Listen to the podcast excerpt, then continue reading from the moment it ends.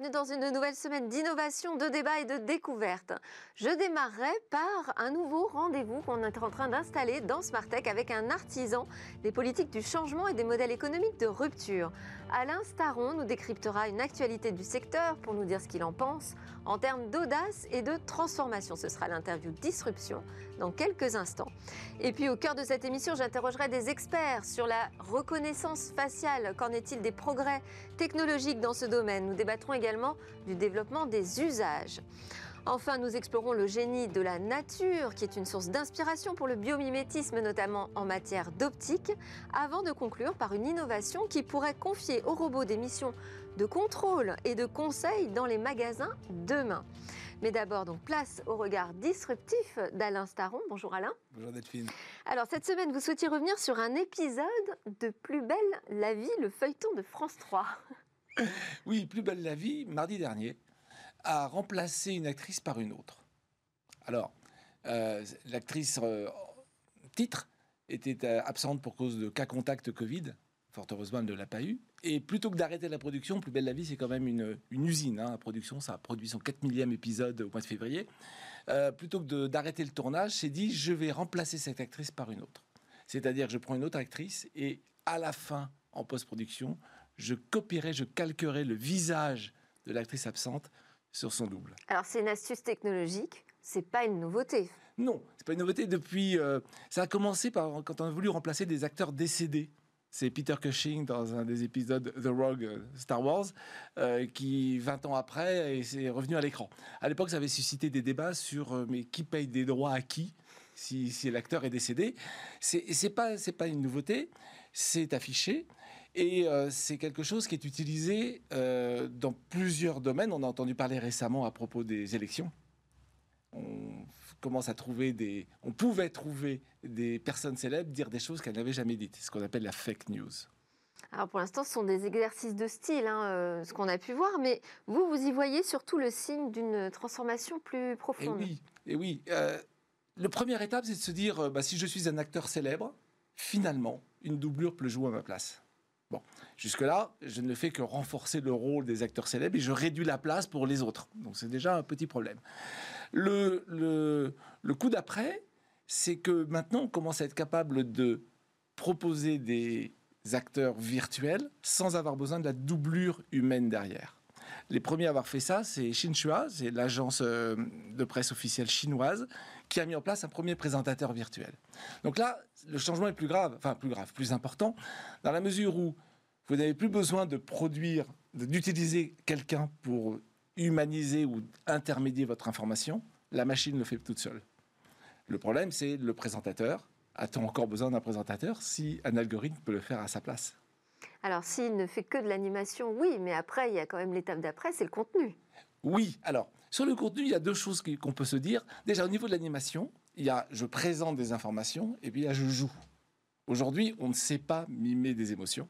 Aujourd'hui, on peut écrire des scénarios à l'avance, on ne sait pas faire du direct comme ce que nous sommes en train de faire. Euh, parce que l'intelligence artificielle ne fait que répéter. Elle répète ce qu'elle a déjà vu. Nous interagissons, donc nous avons des choses qui sont probablement de l'ordre de, l'intemporel, des choses qui arrivent comme ça. Et ça, l'intelligence artificielle ne sait pas faire. Donc le, côté, émotion n'est pas encore présent, ce qui fait que pour le temps réel, c'est pas possible. Mais si vous êtes sur un schéma fixe, préenregistré, c'est tout à fait possible. Quant au contenu, qui était votre question, vous avez des entreprises comme OpenAI, au capital duquel se trouve Elon Musk, qui proposent la génération automatique de texte. Alors ils vont jusqu'à proposer de jouer le médecin. Et là, ça marche pas très bien, puisqu'il y a quelques semaines, le mois dernier, euh, l'intelligence artificielle a proposé à, un patient de mettre fin à ses jours, qui n'avait pas trouvé d'autre solution. On se rend bien compte que c'est encore un peu limite. Ouais. ça, peut, ça peut même être grave.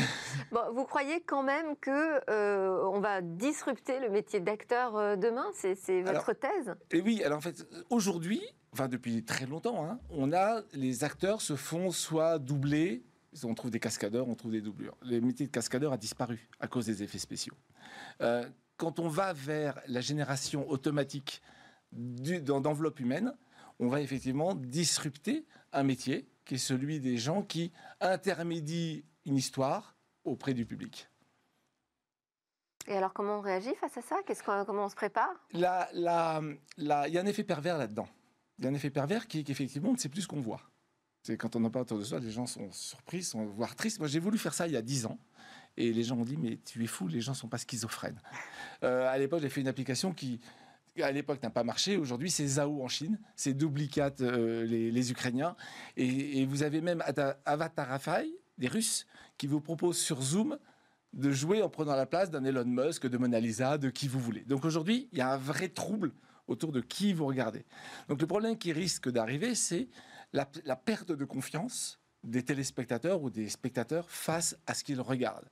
Et face à cette perte de confiance qui va se, forcément s'amplifier, si c'est de la fiction, à la limite, on s'est emporté. Si c'est de l'information avec tout ce qu'on connaît autour des théories du complot, on risque de voir revenir l'importance du diffuseur, de celui qui est capable de certifier que oui, cette image que je vous transmets, elle n'est pas doublée, elle n'est pas truquée. C'est vraiment la personne qui parle. Et ça, c'est très intéressant, puisque aujourd'hui, les diffuseurs classiques sont disruptés par les réseaux sociaux. Cette, nouvelle technologie risque de faire l'effet inverse, de faire disrupter les réseaux sociaux par les chaînes traditionnelles. Mais euh, c'est vrai que là, on peut penser que c'est un peu de la science-fiction quand on dit ça. Euh, pour autant, ça devient de plus en plus euh, des technologies qui se déploient dans, le grand public. Vous pensez qu'aujourd'hui, les médias ou l'industrie du cinéma, de la culture, doit se préparer à cette révolution? Oui, je pense que d'ailleurs, si elle ne le fait pas, de nouveaux acteurs le feront à sa place. Mais c'est-à-dire, par exemple? C'est un grand classique dans, ces technologies. Elles sont effectivement très grand public. Je vous donner trois exemples. Vous les, en tant que grand public, personne, vous les chargez sur votre ordinateur, vous les utilisez, vous jouez avec, vous produisez des contenus et vous les diffusez. Donc aujourd'hui, ça existe. Donc les, les artistes euh, en herbe, entre guillemets, qu'on trouve sur les réseaux sociaux, euh, peuvent prendre soudain une grande euh, notoriété en utilisant des images de personnes qui ont déjà cette notoriété. Donc le chemin de la distribution peut se passer par comme ça, en disant je, j'usurpe une identité connue qui a une certaine notoriété pour faire ma notoriété à moi. Et le monde des médias, en tout cas réseaux sociaux, fonctionne comme ça. Donc vous avez un, coin qui peut rentrer très très vite et qui peut prendre la place des acteurs historiques. alors quelle posture on doit adopter? L'authenticité et la légitimité. C'est-à-dire que ce sont des valeurs anciennes, hein. on n'a pas envie d'entendre ça au XXIe siècle, mais quand on ne sait plus ce qu'on voit, aujourd'hui, il n'y a pas d'autre solution que de rapporter un regain de fiabilité et de confiance. Et la confiance, ça ne se décrète pas. On ne peut pas avoir confiance à tout le monde. C'est donc une chance pour les acteurs historiques. Bon, donc il faut exceller dans, son métier, ce serait euh, votre conseil. Tout en utilisant ces technologies. Encore une fois, elles sont légalisées, elles sont grand public et elles, sont dans, elles connaissent un succès retentissant. Donc il faut les utiliser. Et la force des acteurs établis, c'est qu'ils pourront rassurer en donnant confiance face aux autres. Mais si on ne l'utilise pas, j'ai peur qu'on se laisse dépasser. Merci beaucoup Alain Staron, PDG d'Amborella et auteur de l'ouvrage Autodisruption. Nous, c'est l'heure de notre débat sur les progrès de la reconnaissance faciale.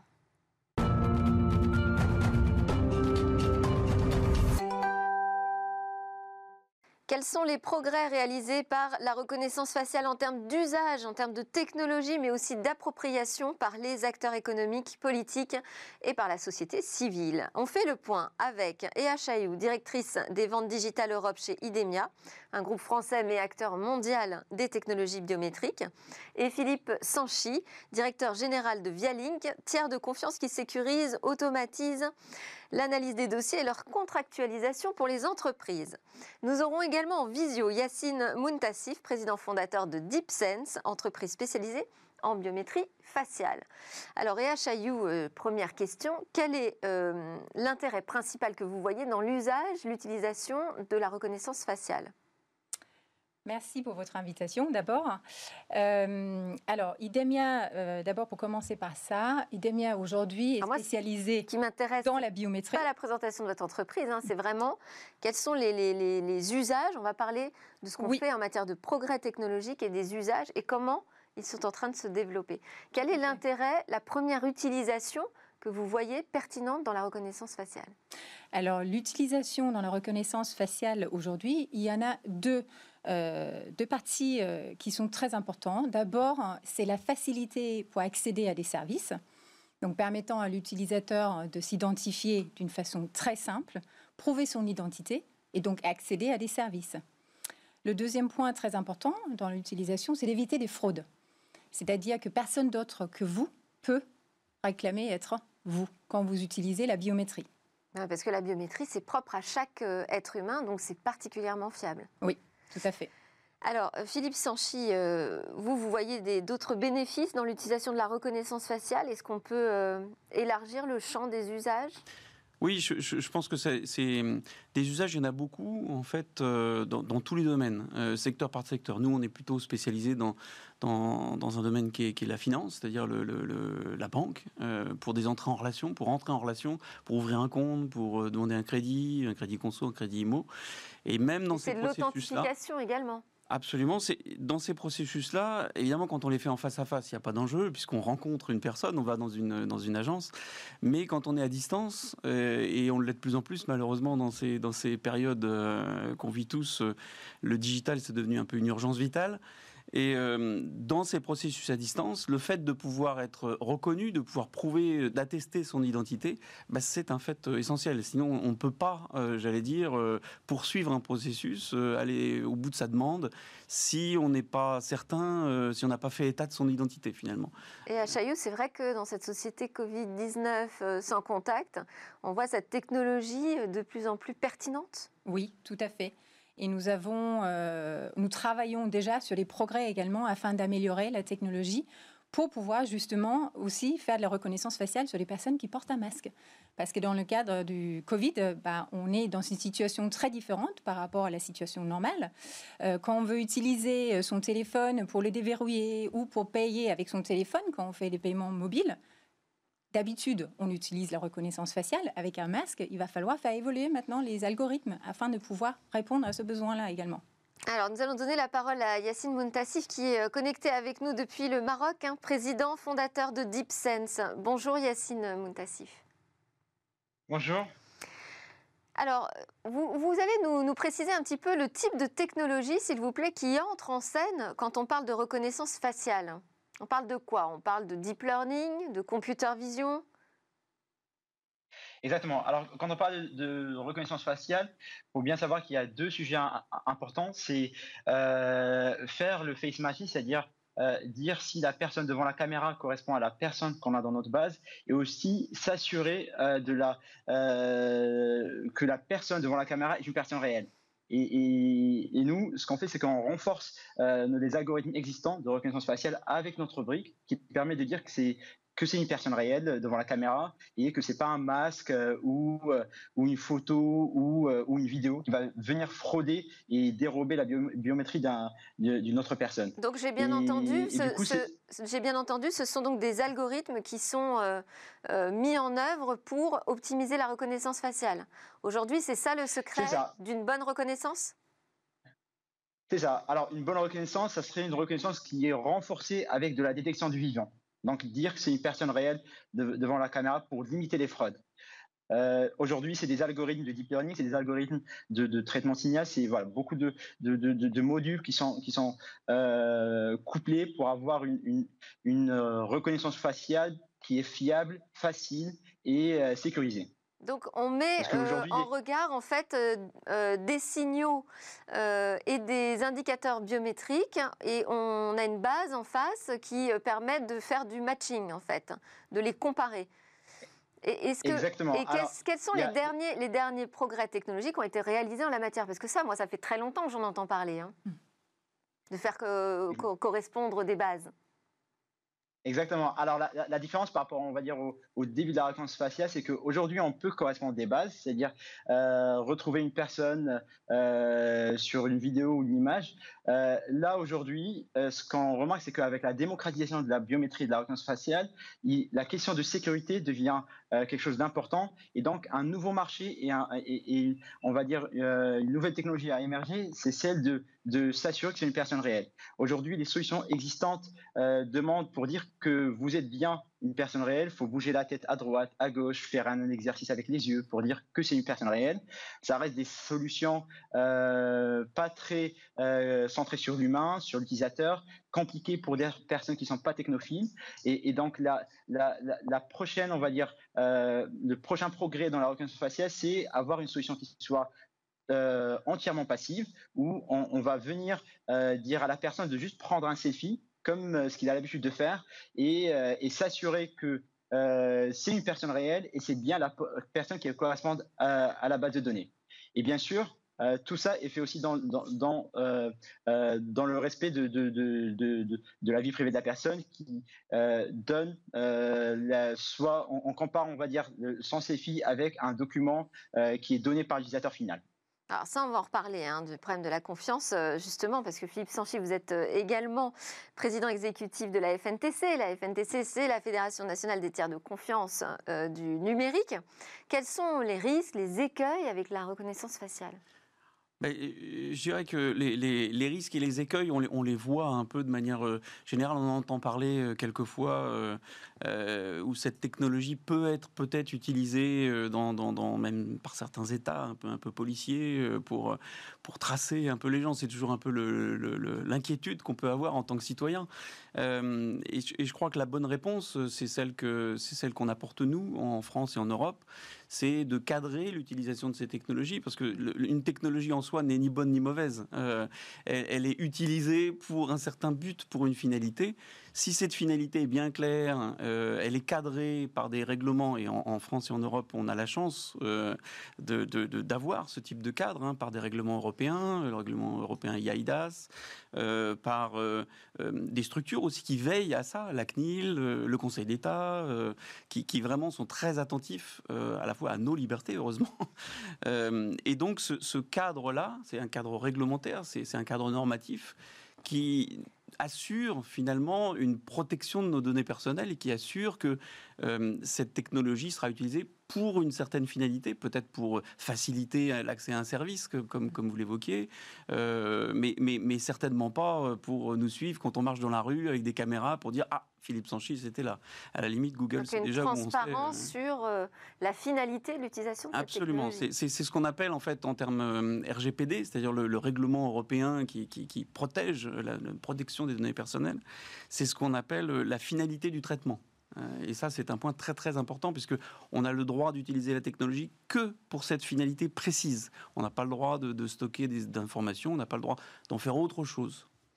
Et à Chailleux, vous disiez qu'avec euh, la crise Covid-19, euh, on voyait un besoin plus important encore hein, d'utiliser ces technologies qui permettent de se connecter, de s'identifier à distance. Est-ce que vous voyez également un changement dans la perception de la technologie auprès de la société civile? Oui, euh, tout à fait. On le voit, euh, on le voit dans l'utilisation du service aujourd'hui. Il y a des études qui montrent également que plus de 80% de la population française aujourd'hui adhère à euh, le déverrouillage de leur téléphone en utilisant leur reconnaissance faciale. Donc c'est déjà un premier point qui est très important dans l'utilisation. Après, on peut prendre des exemples de ce qui a été mis sur le marché. Parce qu'il y a des banques françaises aujourd'hui qui proposent en effet un parcours client 100% digital afin d'ouvrir un compte bancaire. Donc ça veut dire qu'on peut, euh, dans le cadre de, l'ouverture du compte bancaire, on n'a plus besoin de se déplacer en agence, qui est quand même un gros avantage. Si pas uniquement dans le cadre où on est en situation de Covid, mais d'une manière générale, euh, voilà, le déplacement peut être une contrainte pour des personnes afin de gagner du temps.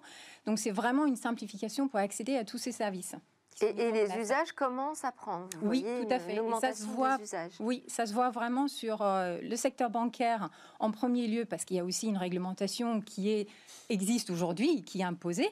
Euh, mais on voit beaucoup d'intérêt des d'autres d'autres secteurs. Idemia, on, on, on travaille avec les banques, mais on travaille également avec les opérateurs télécoms et on travaille avec les assurances. Et eux aussi voit un intérêt afin de faciliter, surtout faciliter le parcours du client afin d'accéder au service, souscrire un contrat d'assurance, euh, prendre un abonnement téléphonique par exemple, mais pas que ça. Donc ça c'est vraiment le secteur privé, mais également la partie, euh, on va dire, secteur public euh, où on voit une simplification dans le avec Alicem par exemple?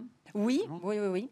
Le système Alicem qui permet, alors ça qui a été mis en place par le, pardon, par l'État Oui. pour s'authentifier au moyen de la reconnaissance faciale sur Oui. des sites de services publics. Alors, c'est une expérimentation pour l'instant. euh, par le ministère de, de l'Intérieur, euh, qui est en train de regarder euh, les meilleurs moyens qu'il faut mettre en place afin- afin de simplifier l'identification de la population. Comment vous qui- voyez arriver ce système, Philippe Sanchi? Ben, tu- en, en fait, c'est- c'est vraiment d'actualité puisque le, le- le Conseil d'État a rendu un, un- un arrêt il y a très peu de temps justement pour confirmer, euh, j'allais dire, la, validité et le cadre euh, d'Alicem. Euh, c'est- je dirais que c'est- toujours dans la même démarche euh, qui est évoquée, c'est-à-dire une, démarche de simplification euh, toujours et du pouvoir, j'allais dire, et là c'est une démarche étatique, de pouvoir fournir une identité numérique facilement pour éviter évidemment tout- tous les cas de fraude qui sont malheureusement nombreux. Euh, Ils sont nombreux dans le monde réel quand on va en face à face euh, dans une agence euh, bancaire, puisqu'on l'évoquait. Mm. Et là, c'est un peu notre, notre spécialité. Mais, mais, euh, mais Et là, on sont- fait, là le, le- avec Alicem, en fait, on, on se sert donc de son smartphone. Oui. C'est ça la- la- la- le côté pratique de l'affaire. Donc, on se sert de son smartphone, on montre son visage et il y a une correspondance qui se fait avec notre titre sécurisé, c'est ça? C'est ça, c'est ça en fait. Donc, le passeport, la carte d'identité. Exactement, c'est avec le passeport, puisqu'il y a une, une, une communication entre le téléphone et, le, passeport, avec la petite puce NFC, enfin, avec une communication NFC entre les deux. Euh, et donc, il y a une vérification euh, complète, à la fois euh, le lien avec le titre et euh, le- le- le- le- la reconnaissance faciale, enfin l'image, euh, sa tête.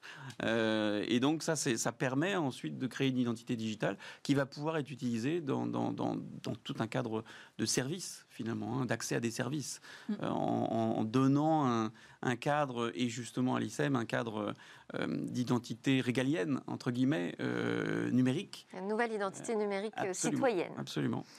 Alors, euh, Yacine Muntassif, euh, ce qui m'intéresse, c'est de comprendre comment on peut garantir euh, qu'il n'y ait pas de fraude. Parce que quand on parle de services comme ceux de l'État, du pilotage de cette expérimentation par le ministère de l'Intérieur, évidemment, on se pose cette question de comment éviter que les systèmes ne soient dupés. Ah, exactement. Euh, pour le si on prend l'exemple par exemple du, projet ICM, un des sujets euh, aussi, euh, en plus de la fraude, c'est aussi l'inclusion, c'est-à-dire que les, plateformes, on va dire, numériques doivent supporter tout, tout type de, de, de, de device, de caméra, de, tablette ou autre, que ça soit euh, une technologie à la portée de tout le monde et que et facile d'utilisation, donc euh, passive. Euh, et, ça, c'est le premier point qui, est important à inclure dans, une expérimentation- comme celle-là. Et, concernant les fraudes, euh, il faut renforcer les algorithmes. Euh, parce qu'il y a deux types de fraudes, soit sur le document, où là on va dire ramener un faux document et il y a beaucoup de spécialistes qui peuvent vérifier euh, est-ce que c'est un, un vrai document ou pas, et ou sur le visage, et là c'est notre spécialité où on vient dire que c'est euh, une personne réelle, on vient lire sur le, sur le, qu'on acquiert et voir les, les- paramètres importants du visage pour dire que c'est vraiment une personne réelle. Et après, on fait le matching entre le document et le selfie. Donc euh, là, euh, une fois qu'on fait ces trois étapes-là, on peut dire qu'on a un système sécurisé et fiable euh, qu'on ne pourrait pas frauder avec les, les, les types d'attaques euh, possibles, soit avec un- une photo, une vidéo, voilà, ou un masque en silicone. Donc c'est des attaques qu'on voit aujourd'hui. Alors, vous êtes sur le continent africain, euh, donc euh, je vous pose cette question. Quel est l'accueil de la reconnaissance faciale dans les pays émergents? Alors, c'est c'est un. C'est une techno qui est euh, bien, euh, bien développée et, et qu'on utilise en tout cas, que ce soit dans le continent africain ou dans le pays émergent. Euh, D'ailleurs, nous, on a, eu la chance d'avoir la, confiance d'un fonds d'impact qui est spécialisé dans les pays émergents pour développer et, et- et mettre nos technologies dans ces pays-là. Je pense que c'est assez facile par, exemple dans le continent africain où beaucoup de personnes utilisent leur téléphone pour accéder aux services bancaires essentiellement, euh, que ce soit pour du paiement ou autre, ou l'ouverture de, de, de compte bancaire. Donc, euh, les, le, le- le- le taux de pénétra- pénétration est assez intéressant et important dans le continent africain et les pays émergents. Et à Chaillou, pour revenir au progrès technologique euh, en matière de reconnaissance faciale, euh, on parlait là de, de- de la reconnaissance du vivant. Oui. Qu'est-ce qu'on qu'est-ce qu'on a comme technologies qui sont en ce moment explorées pour progresser là-dessus? Alors justement, enfin, comme on disait tout à l'heure, les algorithmes évoluent tout le temps. Et on est passé en effet de l'utilisation de la reconnaissance faciale avec des mouvements. Aujourd'hui, on sait faire la différence, la preuve de vie sans bouger quand on utilise la reconnaissance faciale. Bah, ça semble bien mystérieux. mais en utilisant euh, l'intelligence artificielle euh, afin d'améliorer également les algorithmes, en fait, c'est les points de mesure qu'on utilise sur le visage. Donc déjà aujourd'hui, afin de faire la reconnaissance faciale, il faut non seulement utiliser les aspects très visibles du visage, mais il faut utiliser les points bien précis dans le visage qui ne changent pas, même si on effectue la chirurgie esthétique, par exemple, euh, la distance entre les yeux, la forme des yeux, ce genre de choses. mais je, veux dire, si je mets une photo euh, à côté, euh, quelle est la preuve de différence entre la photo et mon visage vivant? Justement, aujourd'hui, on sait faire la différence. Donc, avec les algorithmes qui ont évolué avec le temps, on sait faire la différence entre une photo et une personne qui est derrière euh, la reconnaissance faciale. Et cette évolution-là, il faut savoir hein, que les technologies aujourd'hui qu'on met sur le marché sont testées également par les sociétés indépendantes qui sont euh, certifiées afin de pouvoir euh, donner un avis sur la technologie qui est mise sur le marché aujourd'hui. Donc il y a bien évidemment des instances extérieures également qui testent la technologie.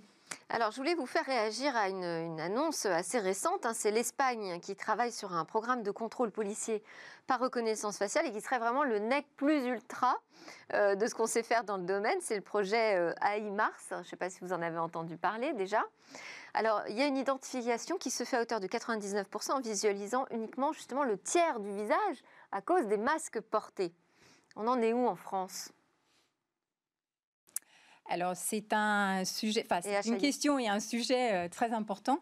Euh, on a vu euh, récemment avec la loi sur la sécurité globale en France qui impose beaucoup d'opinions hein, de, divers, de divers côtés sur l'utilisation des divers moyens pour tracer et surveiller des personnes éventuelles, des criminels, etc. Donc oui, c'est quelque chose qui avance également dans la technologie en France. Maintenant, il y a des choix. On n'est pas encore à 99%. Non. Et maintenant, il y a des choix également qui doivent être faits par justement le ministère de l'Intérieur pour décider quelles sont les technologies qu'on souhaite vraiment utiliser. Je ne suis pas sûre qu'en France, on va faire le même choix qu'en Espagne. Hum. Alors, il y a aussi euh, un autre point intéressant, c'est que le système, il s'appuiera sur euh, des facteurs biométriques, évidemment, mais aussi sur la détection d'appareils euh, mobiles détenus par les personnes. C'est-à-dire qu'ils seront identifiés aussi par euh, leur smartphone et, euh, et leurs identités euh, numériques. Oui. ça va assez loin. Là, c'est, je, je, je, je, crois après chaque pays adapte, j'allais dire, ses, ses solutions à, à sa euh, j'allais dire, à sa population et puis à son état d'esprit. Je, je, suis pas sûr. En tout cas, en France, on a, on a, euh, on a une grande attention à ces, à ces sujets-là, notamment mm. à ce qui peut nous, nous, nous, tracer, ce qui peut laisser nos, nos empreintes numériques. Euh, donc, on est assez vigilant sur ces points-là. Qui est le tiers de confiance d'ailleurs C'est votre sujet. Hein qui est le tiers de confiance euh, quand on utilise des technologies de reconnaissance faciale? Alors, bah, le, tiers de confiance, en fait, euh, euh, ça, devient, j'allais dire, quelque part, le, le fournisseur de technologie, quelque part, devient un tiers de confiance, puisqu'il manipule des données personnelles et il, les manipule, euh, il manipule des données personnelles qui sont sensibles. Euh, donc il les manipule, bien sûr, comme je l'évoquais, dans un cadre, et il ne peut pas les, les, les, stocker, il ne peut pas les utiliser pour faire autre chose, il peut pas... Voilà, en, en tant que prestataire, j'allais dire fournisseur, on a, des, on a des règles qui sont extrêmement strictes. Mais néanmoins, à un moment donné, euh, euh, nous, quand on automatise complètement avec nos, solutions d'IA euh, l'obtention d'un crédit ou l'allocation d'un appartement, l'étude d'un dossier client, sur l'identité, mais pas que, sur les revenus aussi, sur, sur tout un tas de C'est pas via Link dans ce cas qui est tiers de confiance Alors dans ce cas, si, c'est nous aussi qui, qui manipulons des données qui sont sensibles. Donc par définition, on, est un tiers de confiance. Euh, puisque, Mais est-ce que vous devez avoir une certification pour cela? Alors, euh, il, se trouve que, oui, il, se, trouve que dans ces domaines-là, euh, il n'y a pas encore de, certification très, très, très précis. L'ANSI va, émettre un référentiel bientôt, notamment lié à tout ce qui va être, dans la banque notamment, tout ce qui va être lié à l'identité, ce qu'on appelle l'identité substantielle. Donc la, manière de justement créer une identité numérique euh, dans ce monde digital. Et, ça, ça va donner lieu justement à, une certification, à, une, j'allais dire un coup de tampon d'une autorité indépendante euh, sur ces technologies-là. C'est des choses qui existent déjà dans d'autres domaines. Nous, on est, on est tiers de confiance. Euh, sur de la signature électronique, par exemple Sur de la signature électronique, exactement. Donc, on, est, on est un prestataire euh, de, de, de, dire de, de, signature électronique depuis des années et des années. Et donc, on, fait partie des, des, listes européennes d'entreprises qui, sont, qui peuvent être tiers de confiance dans ce domaine-là au même titre que euh, avec la, parution de référentiels que, j'évoquais de, la NSSI, donc euh, va, va, va, se créer quelque part des, des, des, mmh. prestataires euh, de euh, j'allais dire, certifié de, de, Donc ça, c'est en cours euh, aujourd'hui. Oui. Euh, juste, je termine hein, sur... c'est pas une fiction, hein, c'est le projet vraiment en Espagne hein, sur lequel on travaille sérieusement à IMARS. on imagine aussi que du coup, les policiers seraient équipés avec des casques de réalité virtuelle et guidés comme ça pour repérer automatiquement, plus rapidement, les personnes qui ont été reconnues, identifiées ou euh, se comportant euh, de mm. manière euh, bizarre et, suspecte. Alors là, je voulais faire réagir Yacine Muntassif hein, sur cette, cette innovation sur laquelle travaille l'Espagne. Comment est-ce qu'on fait pour poser les bases d'un développement de confiance, d'un développement responsable et éthique de la reconnaissance faciale? Parce que moi, quand j'entends cette histoire d'Espagne, ça, ça, me terrorise plutôt que me rassure. Exactement. Ah, ça, c'est euh, euh, sur le sujet de la confiance, c'est l'éthique. Euh, chez nous, en tout cas chez DeepSense, on a produit et on a conçu nos solutions de manière à être le, le, plus responsable possible. C'est-à-dire, ça commence dans un premier temps dans voilà dans le respect des, données privées personnelles, sous la loi de la RGPD, sous sous les, normes de la CNIL. Et, Mais ça, ça va pas suffire. Et, et aussi, ça c'est ça, ça ne va pas suffire. Ouais. Alors, moi, je, parlais juste au niveau de la France. Et que là, ce qu'il faut faire, euh, ce qu'en tout cas l'État essaie de faire euh, aussi avec le projet euh, AICM, c'est essayer de, de, donner ces solutions-là aux, citoyens. je, pense qu'il y, y, a un sujet où on va dire une balance entre tout ce qui est, on va dire, sécuritaire et, et confiance, dans le sens où une fois que l'État commence à, genre respecte, on va dire, tous les sujets de, des données personnelles ou autres, là, il n'y a, pas de souci. Mais, euh, D'accord. J'ai pas trop bien compris la question en tout cas en ce qui concerne. Non, non, je voulais, je voulais euh, qu'on avance sur les nouvelles, balles, les nouvelles bases de confiance. Alors, on a la piste de la certification hein, aussi dans, dans ce domaine qui pourra euh, sans doute rassurer. Malgré toutes ces inquiétudes, euh, Yachayu, vous voyez euh, des usages là qui vont se développer rapidement, les premiers usages qui vont devenir courants. Ça va être quoi dans la banque, vous disiez? Oui, notamment. Alors dans la banque, on, termine là-dessus. Hein, voilà. Euh, oui, la banque c'est pour l'ouverture de compte, comme j'ai expliqué tout à l'heure. Hein, mais il y a également d'autres secteurs, surtout sur le marché euh, privés. Donc, je mentionnais les opérateurs télécoms afin d'accéder à un abonnement, les assurances aujourd'hui afin de prouver son identité avant qu'on signe un contrat d'assurance. Mais demain, on peut très bien s'imaginer également l'accès à des dossiers médicaux. Il faut renforcer euh, la sécurité pour être sûr que c'est la bonne personne qui puisse accéder au dossier. Si on veut signer un acte chez un notaire pour l'achat ou vente d'un bien, rajouter la reconnaissance faciale et c'est tout à fait possible, oui. Merci beaucoup. Merci Yacine Muntassif, président fondateur de DeepSense, d'avoir été connecté avec nous depuis le Maroc. Merci Ea Chayou, directrice des ventes digitales Europe chez Idemia et Philippe Sanchi, directeur général de Vialink. Juste après la pause, on s'intéresse aux innovations qui tirent leur inspiration de l'observation de la nature.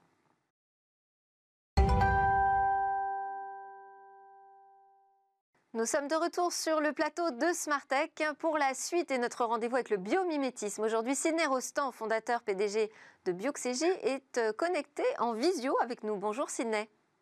Bonjour Delphine. Aujourd'hui, vous allez nous présenter des exemples de technologies d'optique qui ont euh, été inspirées par ce qu'on trouve dans la nature. C'est ça, la nature, je parle souvent de mécanisme, hein, d'aérodynamisme, d'hydrodynamisme, etc. La nature, elle est aussi spécialiste de l'optique et ce pour plusieurs raisons. J'ai trouvé, euh, j'ai pioché en fait trois exemples qui me parlent bien, j'espère qu'ils vous parleront aussi. Le premier exemple, c'est les lucioles. Euh, on le sait bien, les, les, lucioles ont cette capacité de bioluminescence hein, pour euh, se reproduire ou se défendre collectivement des prédateurs.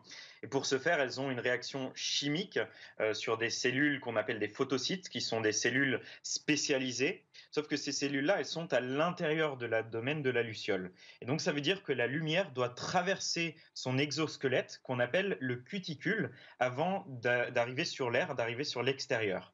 Le problème, c'est quand on fait ça, quand on fait passer de la lumière à travers une euh, surface, euh, quelle qu'elle soit, vous avez évidemment une déperdition, c'est-à-dire que certains des rayons ne vont pas passer au travers et vont être réfléchis à l'intérieur. Donc, on n'a pas une euh, lumière aussi euh, éclatante, aussi euh, vive que ce qu'on pourrait avoir.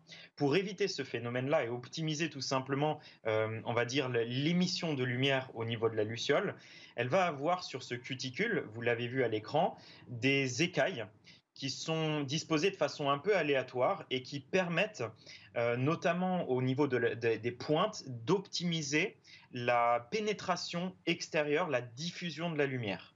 Ça, ça a intrigué des universitaires de l'université de Namur en Belgique pour créer une écaille artificielle sur l'enveloppe qui entoure les LED. Vous savez, les LED, euh, c'est ces dispositifs lumineux qui eux aussi doivent être encapsulés dans une, euh, dans une capsule euh, généralement qui est faite de plastique. Le problème, c'est que vous aviez aussi traditionnellement une réflexion à l'intérieur. Donc, c'est-à-dire que vous n'aviez pas une émission totale. Il y avait une partie des rayons qui n'arrivait pas partir au-delà de la capsule. Eh bien, en reproduisant les écailles pointues du cuticule, donc de l'exosquelette de la luciole, on crée des euh, dispositifs, des LED lumineux qui ont eu 50% d'émissions de lumière en plus, donc qui sont plus efficaces. Donc ça, c'est très intéressant puisque ça vous permet d'avoir une facture énergétique moindre dans tous les dispositifs LED, surtout quand vous les utilisez à grande échelle pour éclairer euh, des, grands, euh, des grands entrepôts, des grands bâtiments, des bureaux, etc.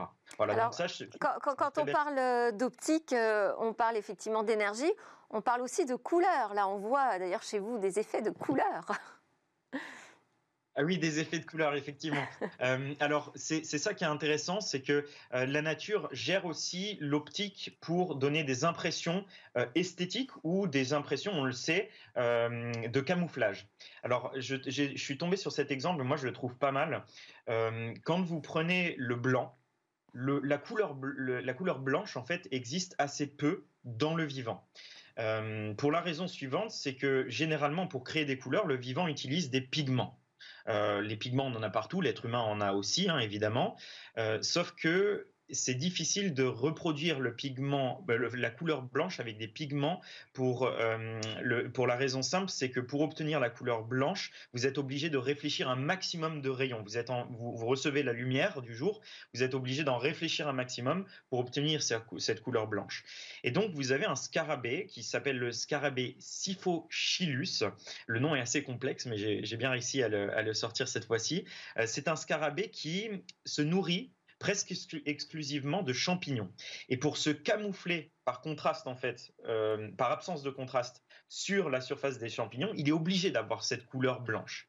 Et sur sa euh, surface, sur sa carapace, il va, il va avoir des écailles qui sont euh, des écailles disposées de façon aléatoire et qui ont un espacement euh, taille qui, ont un rapport en fait taille-espacement très spécifique qui permet justement de renvoyer de façon complètement aléatoire l'ensemble des rayons qu'il reçoit. Et ça, ça permet d'obtenir une couleur, non seulement une couleur blanche, mais en plus de ça, une couleur blanche assez vive, assez éclatante. Et vous avez euh, une université, qui est l'université de Cambridge euh, au Royaume-Uni, qui a réussi à reproduire ce revêtement de la carapace des scarabées pour obtenir une surface ultra blanche. Quel est l'avantage de cette surface ultra blanche C'est que vous utilisez moins de matériaux pour avoir un rendu euh, aussi éclatant. Ça peut être utile, par exemple, pour l'industrie du papier. C'est-à-dire que sur une surface 100 fois plus fine, vous obtenez beaucoup plus de blancheur. Donc, c'est très intéressant pour, le papier, l'industrie du papier, mais aussi, par exemple, pour l'industrie, évidemment, des colorants, des peintures, etc. C'est dans ce sens qu'ils vont pousser euh, ces recherches pour l'instant. Alors, on n'a vraiment plus beaucoup de temps. Si vous avez un autre exemple, très très vite. Oui, très rapidement, euh, je suis tombé sur l'ophur, qui est un animal euh, des profondeurs, ça ressemble à une étoile de mer, qui a en fait euh, une capacité à voir, notamment pour s'orienter dans l'espace.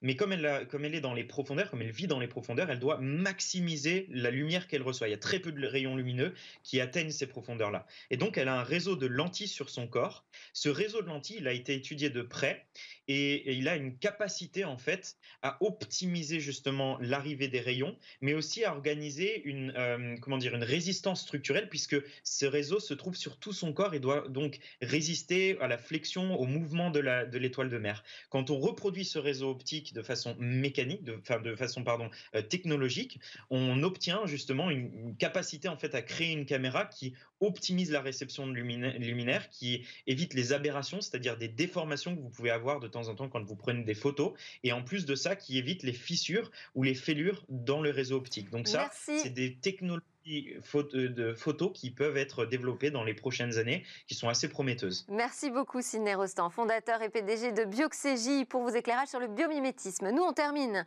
avec euh, la découverte d'un robot qui sera chargé de faire respecter les mesures sanitaires.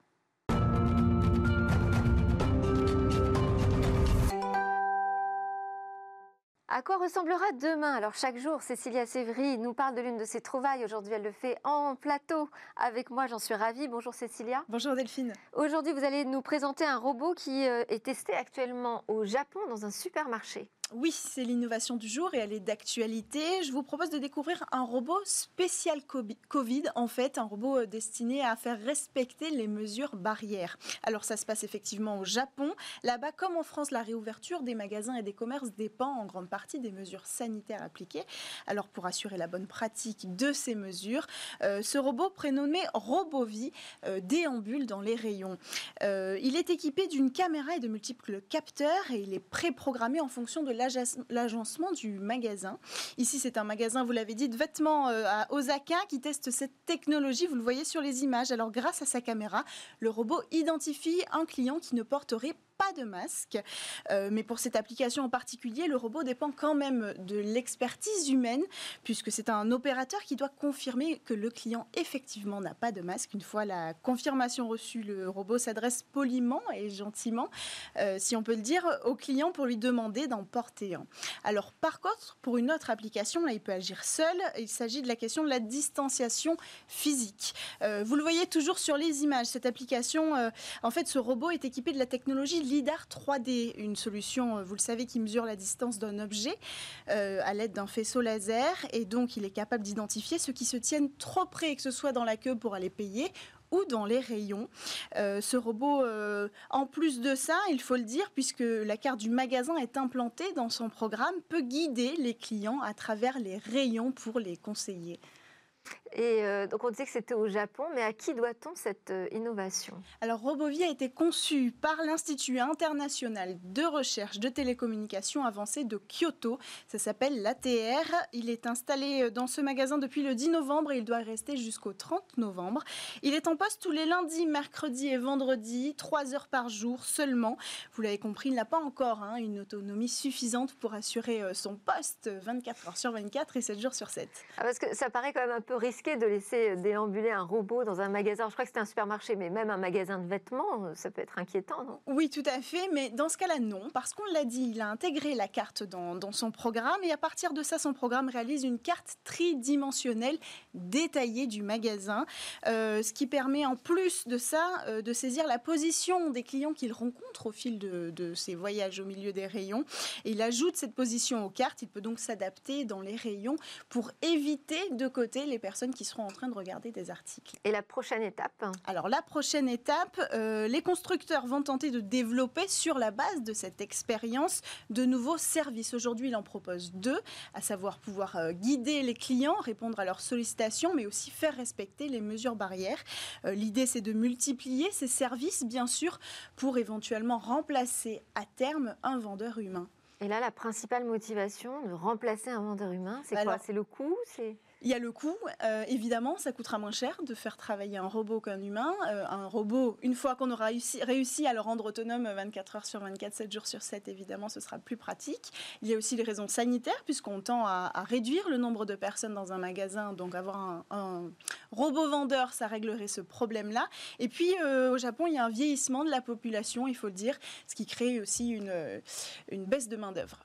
Très bien. Merci beaucoup, Cécilia Sévry. On suivra les aventures de ce nouveau robot avec vous. Je vous laisse changer de plateau pour euh, partir nous présenter le Lab Startup et quatre euh, nouvelles jeunes pousses innovantes. En attendant, j'espère que vous aurez apprécié comme moi ces découvertes et réflexions sur le numérique pour bien démarrer la semaine. Merci à tous de nous suivre. Je vous dis à demain pour de nouvelles discussions sur la tech.